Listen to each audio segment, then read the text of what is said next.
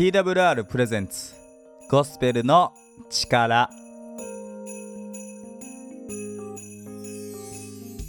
はい皆さんいかがお過ごしでしょうか？今日もゴスペルの力始まっていきます。本日のパーソナリティは TWR の小松がお送りします。よろしくお願いします。ということでメリークリスマス。ということで皆さんクリスマスをいかがお過ごしでしょうか？チキン食べました？ケンタッキー行かれました？もしかしてピザですか？それとも素敵なレストランでディナーを食べられたんでしょうか？どうでしょうか？うちはですね、あの、ちょっとギリギリだったんですけども、レストランをですね、いろいろ探してですね、ディナーを予約して行ったんですけども、まあやっぱり1年に1回なのでね、まあちょっと素敵な雰囲気のいいレストランで食べるのもいいかなと思うんですけども、でも結構ね、値段を見ててね、クリスマスだけなんでこんなに高いんや、みたいな感じなんですけども、これ払われへんわ、いくらクリスマスでね、記念のディナーやけど、高いなぁと思いながら、ちょっと手頃なところを調べてですね、まあ、妻と行ってきて、まあ、いい時間を過ごせたんですけども、皆さんはどうですか？クリスマスそういう時間を過ごせたりするんですかね？どうでしょうか？はい、ということでですね、もうあっという間にクリスマスも終わってですね、もう年末最後の週っていう感じですけども、今年ね、心残りのこととかありますか？皆さんどうですか？僕はですね、まあ、心残りはないですね、今年はもう本当にですね、阪神が優勝したっていうことで、しかも日本一になったっていうことで、もう本当に今年は最高の1年だったなーっていうことを思ってですね、また来年もですね、ぜひ優勝してほしいな、また日本一になってほしいな、連覇してほしいなって思ってますけども、なので来年に期待してるんですけども、皆さんはいかがでしょうか？また来年ね、2024年どんな年になるんでしょうね。なんかこう期待とか抱負とかありますか？ぜひ皆さんのそのね、抱負とか、来年こんな一年にしたいですっていうのをぜひ聞かせてくださればなって思ってますけども、ぜひですね、X、旧 Twitter でですね、ハッシュタグゴスペルの力をつけて、来年の抱負みたいな感じでつぶやいてくださると嬉しいなって思いますけども、僕はですね、来年はですね、ちょっとチャレンジする一年になるかなって思いやチャレンジする1年になるかなっていうことを思っています。ちょっとね、本当に神様への信頼が試される1年になるかなって思っていますので、うーん、どうなるかな阪神の優勝も楽しみやけど、でも、結構チャレンジ際どい、ね、試されること多いんじゃないかなって思ってるんですけども、まあ、神様にですね、その辺もこう期待してですね、歩んでいけたらいいなっていうことを思っています。はい、ということで、もう今年も最後の放送ですかね、これが。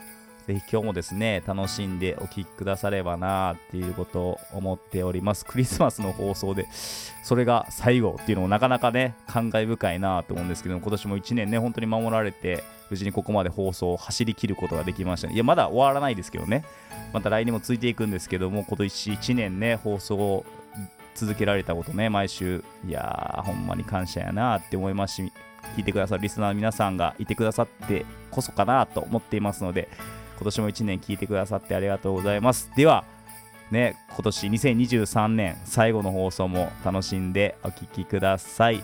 では、こちらの1曲になります。横山大輔でアドベント、クリスマスへの道です。では、お聴きください。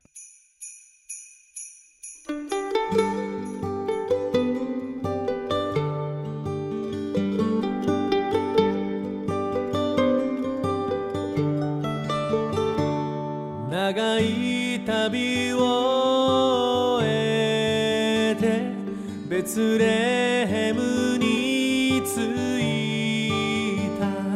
宿屋には部屋はなく貝羽桶で生まれた。羊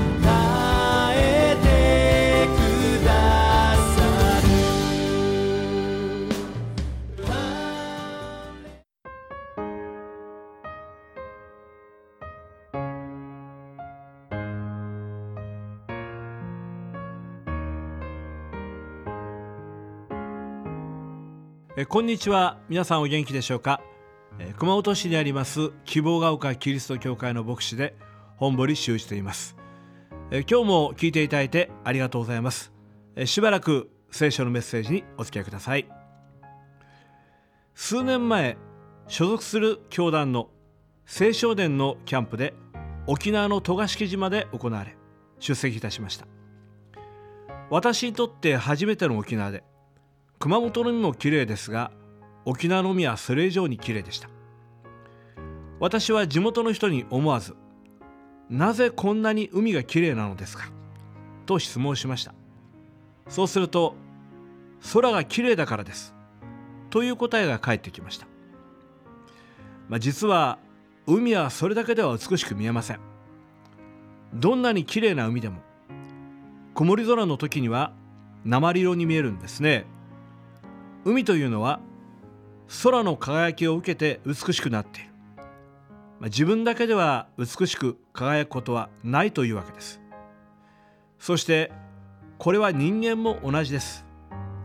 人間は誰からも孤立した状態で輝くということはないと思います。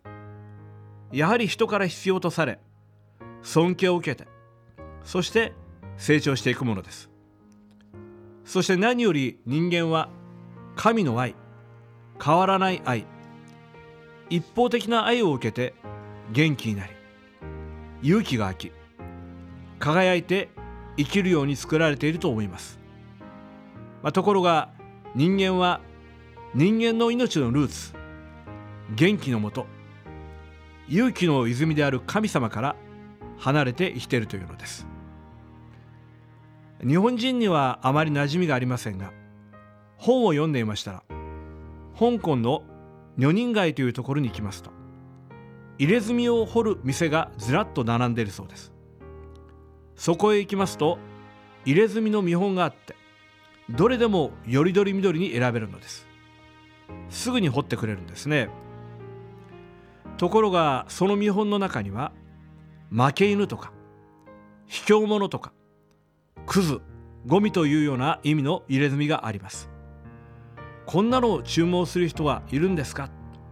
というふうにある方が聞いたら店主がたまにいるよというのです。どうしてですか？と聞くと皮膚の絵に彫り付けられる前に心の中に彫り込まれているからだろうというふうに言われていました。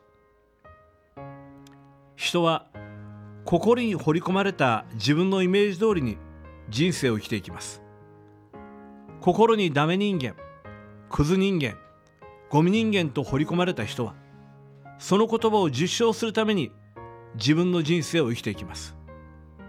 しかし人はどうしてこんなにひどいイメージを自分に持つようになるんでしょうか。それは根本的には罪のためです。まあ実は人間というのは自分が軽蔑していることをやってしまったりまたそれをやめることはできないままにやってしまうと自分のしでかしたことを軽蔑するだけではなく自分そのものを憎むようになってしまいます。そして自分に罰を与えずにはおられなくなるのです。この罪の呵責に苦しみ死後の裁きにおののく人間を救うために神は救い主を送ってくださいました。この方こそイエス・キリストなのです。聖書の中にこういう言葉があります。神は実にその一人子をお与えになったことに世を愛された。それは御子を信じる者が一人として滅びることなく永遠の命を持つためである。ここで神は一人子をお与えになったと書いてあるんですがお与えになるというと。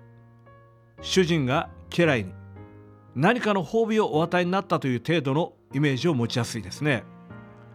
しかしこのお与えになったというもともとの原文のギリシャ語はパラディドナイという言葉でこれは捨てるとか放棄するという意味があります。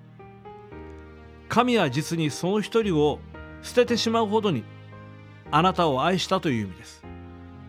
それは与えても痛くも痒くもないというようなものを渡したのではなく捨てるには忍び合い捨てることがこの上もなく痛みを伴うような対象を神は思い切ってくださった。という意味です。捨てようにも捨てることはできないもの身を裂くようにして捨ててしまったという意味です。さてギリシャ神話の中にポリクラテスの指輪という話があります。このポリクラテスという王様がある時航海に出ました。ところが突然大嵐に巻き込まれ船は今にも沈みそうです。もはやこれまでというところにまで立ち至った時そこに一人の占い師が登場します。そして彼は言うのです。王様が一番大事にしているものを海へ捨ててしまいなさい。そしたら海はやらぐことでしょう。そこで王は船に積んでいた宝を次々と捨てていくのです。家来たちがハラハラするほど思いっきりよく宝物の数々をザブンと海に投げ込んでいくんですね。ところが嵐は一向に止む気配がない。家来たちは占い師に詰め寄るのです。お前でたらめ言ったんじゃないか。しかし占い師は黙っています。王はまだ一番大事なものを捨ててはいないということを知っているからです。それだけはしっかりと確保しているんですね。一番大事なものというのはポリクラテス王の指輪でありました。これには手を触れずに2番目3番目4番目以下の宝を山と捨てていくのです。しかしこの指輪だけは死んでも手放したくないと思ってるのです。しかし本当に船が沈み出した時に王様はとうとう観念しその指輪を指から抜き取りそして泣く泣く投げ捨てます。その瞬間海は鏡のように静かになったという話です。自分が大事にしているものは自分の命が危険にさらされてもなかなか手放さないものです。それを捨てるということは自分自身を捨てるということでもあるからです。しかし神はそれをしてくださいました。神は実にご自分の一人子をこの世に捨ててくださった。送ってくださった。放棄してくださった。というのです。一体何のためでしょうか。それは私たちの人生から恐れを取り除くためです。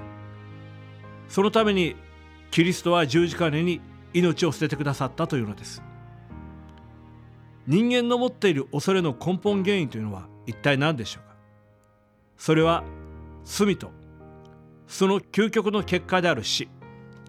そして死後の裁きだと思います。イエス・キリストは私たちを罪の罰を身代わりに負うために十字架にかかってくださった方です。そして私たちが行った一つ一つの罪の償いをたった一人で何もかも全て引き受け解決してくださった方なのです。そしてこのキリストによる償いが完全なものである証拠としてイエス様は3日目に死を突き破ってよみがえってくださいました。さて昔ローマ時代の貨幣にはローマ皇帝の肖像が彫刻されておりました。ところがコンスタンティヌス帝の時代以降に大幅なモデルチェンジがあったんですね。そしてそこには牛が描かれていたというのです。隙をつけられ畑を黙々と耕す牛。しかもその牛の顔はまっすぐに祭壇を見つめています。この牛は人間のためにその生涯に徹底的に仕え働き畑を耕しそして最後には自らが犠牲となって殺されるその祭壇を見上げています。この牛は実はイエス・キリストの雛形を表していると言われています。神はこのキリストという捨てるに捨てがたい方を十字架につけてくださいました。それは償いのための犠牲でした。そして犠牲というのは手放しても痛くないもの辛くないものを捨てる時には使わない言葉です。捨てることこれが途方もない痛みであるような対象を捨ててしまうことそれを犠牲と言います。クリスマスは神の犠牲の表れで神の犠牲の始まりなのです。どうぞあなたもこの神の犠牲のプレゼントを受け取り心の内側にイエス・キリストを迎え入れてください。それが本当のクリスマスです。心からお勧めします。どうぞお近くの教会に足を運んでみてください。また聖書を読んでみてください。今日あなたの人生大きな一歩となることを心からお祈りしています。さて希望が丘キリスト教会は熊本市北区楠木 JR 武蔵塚駅から徒歩5分高速道路沿いにあります。電話番号は096-338-4256番。毎週日曜日11時から礼拝を行っています。ご質問ご相談もお気軽にご連絡ください。心からお待ちしています。それではまた水曜会にお会いいたしましょう。本堀先生ありがとうございました。皆さんクリスマスのお話いかがだったでしょうか？またクリスマスの意味っていうのは神様の愛がここに表されてるんだな本当に手放したくないものをこの世界に送ってくださったんだなっていうことを改めて今日のね本堀先生のお話を聞きながら思わされました。皆さんいかがだったでしょうか？ということでですねもうクリスマスもあっという間に終わって年末に向かっていますけどもぜひクリスマスこんな風に過ごしましたよとかこんな思い出ありますよとか実は教会行ってみましたっていうことがありましたらぜひですねお便りくだされば嬉しいです。お便りはメールでください。メールアドレスは info, info, twrjp.org になっています。ここでですね、少しお知らせを入れたいなと思ってるんですけど、皆さん、ポッドキャストって聞かれたりします ?Apple であったりとか、Spotify、Google であったりあると思うんですけども、まあ、携帯で手軽にラジオを聞くことができるんですけども、あのゴスペルの力でもですね、ポッドキャストにアップしていますので、ぜひ聞き逃した方おられましたら、ポッドキャストでぜひお聞きください。ゴスペルの力と調べると出てきます。またその他にもですね、Way of Grace っていう番組もやっています。こちら湘南のビーチでね、録音してたりするんですけども、結構ゆるい感じでサーファーの人が出たりとかしてですね、ゆるく聞ける番組になってます。冬なのにサーフィンかいって感じですけども、ぜひビーチを感じられる番組になってますので、ぜひ聞いてみてください。では続きましてですね佐藤牧師による心を癒すボイスメッセージの時間になります。本日のタイトルは死を覚悟。エッセル記の4章になっています。ぜひ今日も心を癒されてみてはいかがでしょうか。では佐藤牧師よろしくお願いいたします。心を癒すボイスメッセージ。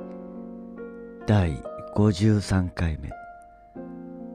5分間の聖書ストーリー。死を覚悟。あなたはこれまで死を覚悟するような場面があっただろうか。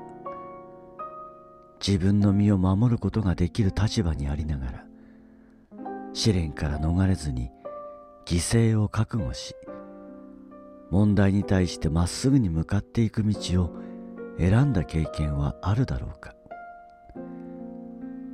エルサレムの人々が捕囚だった時代。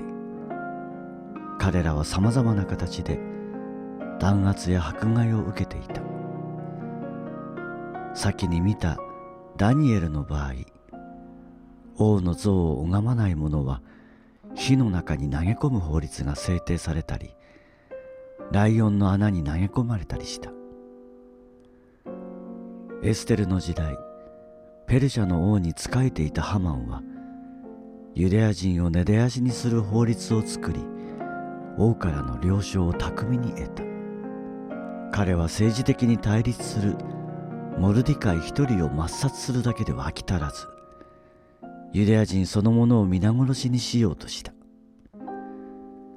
ユダヤ民族はいつの時代も皆殺しの虐殺計画が勃発する。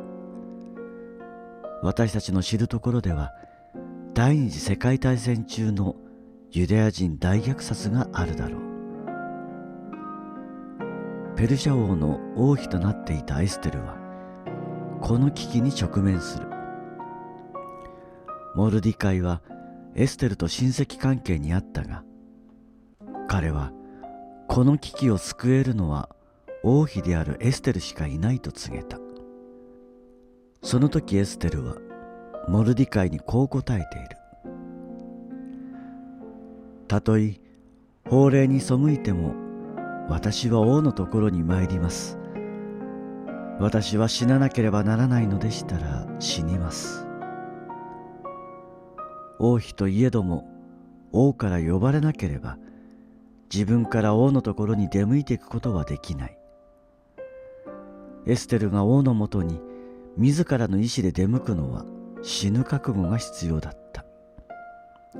つまりエステルは民族を救うために死を覚悟して王に出向くと腹をくくった。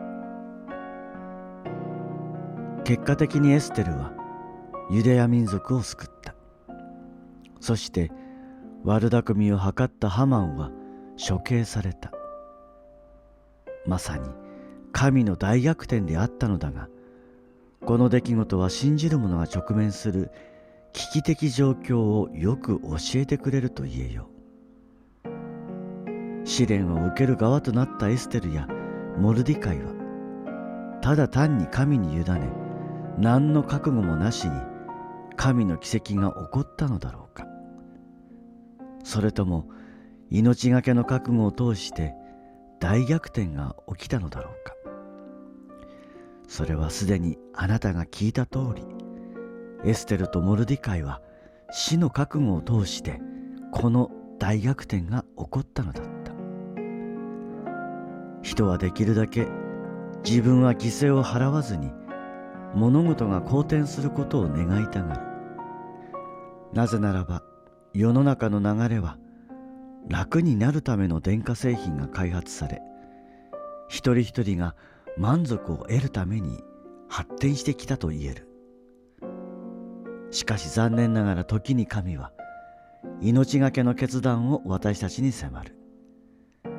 死をも覚悟させるような状況に私たちを追い込む。それは何のためであろうか。それは死とは真逆の生きるために死を覚悟させることだと言える。生きるために死ぬ。神の目的はこれに尽きる。しかし世の中は反対に楽に生きることを掲げながら死に至らせている。神を信じる者はしばしば死を覚悟する場面がある。しかし神の目的を忘れてはならない。それは永遠に至る神の命を死を覚悟した者が味わうためであること。もしあなたがこれまで死を覚悟する場面があったならそれは神の大きな祝福であることを覚えたいものだ。神の祝福が豊かにあるように。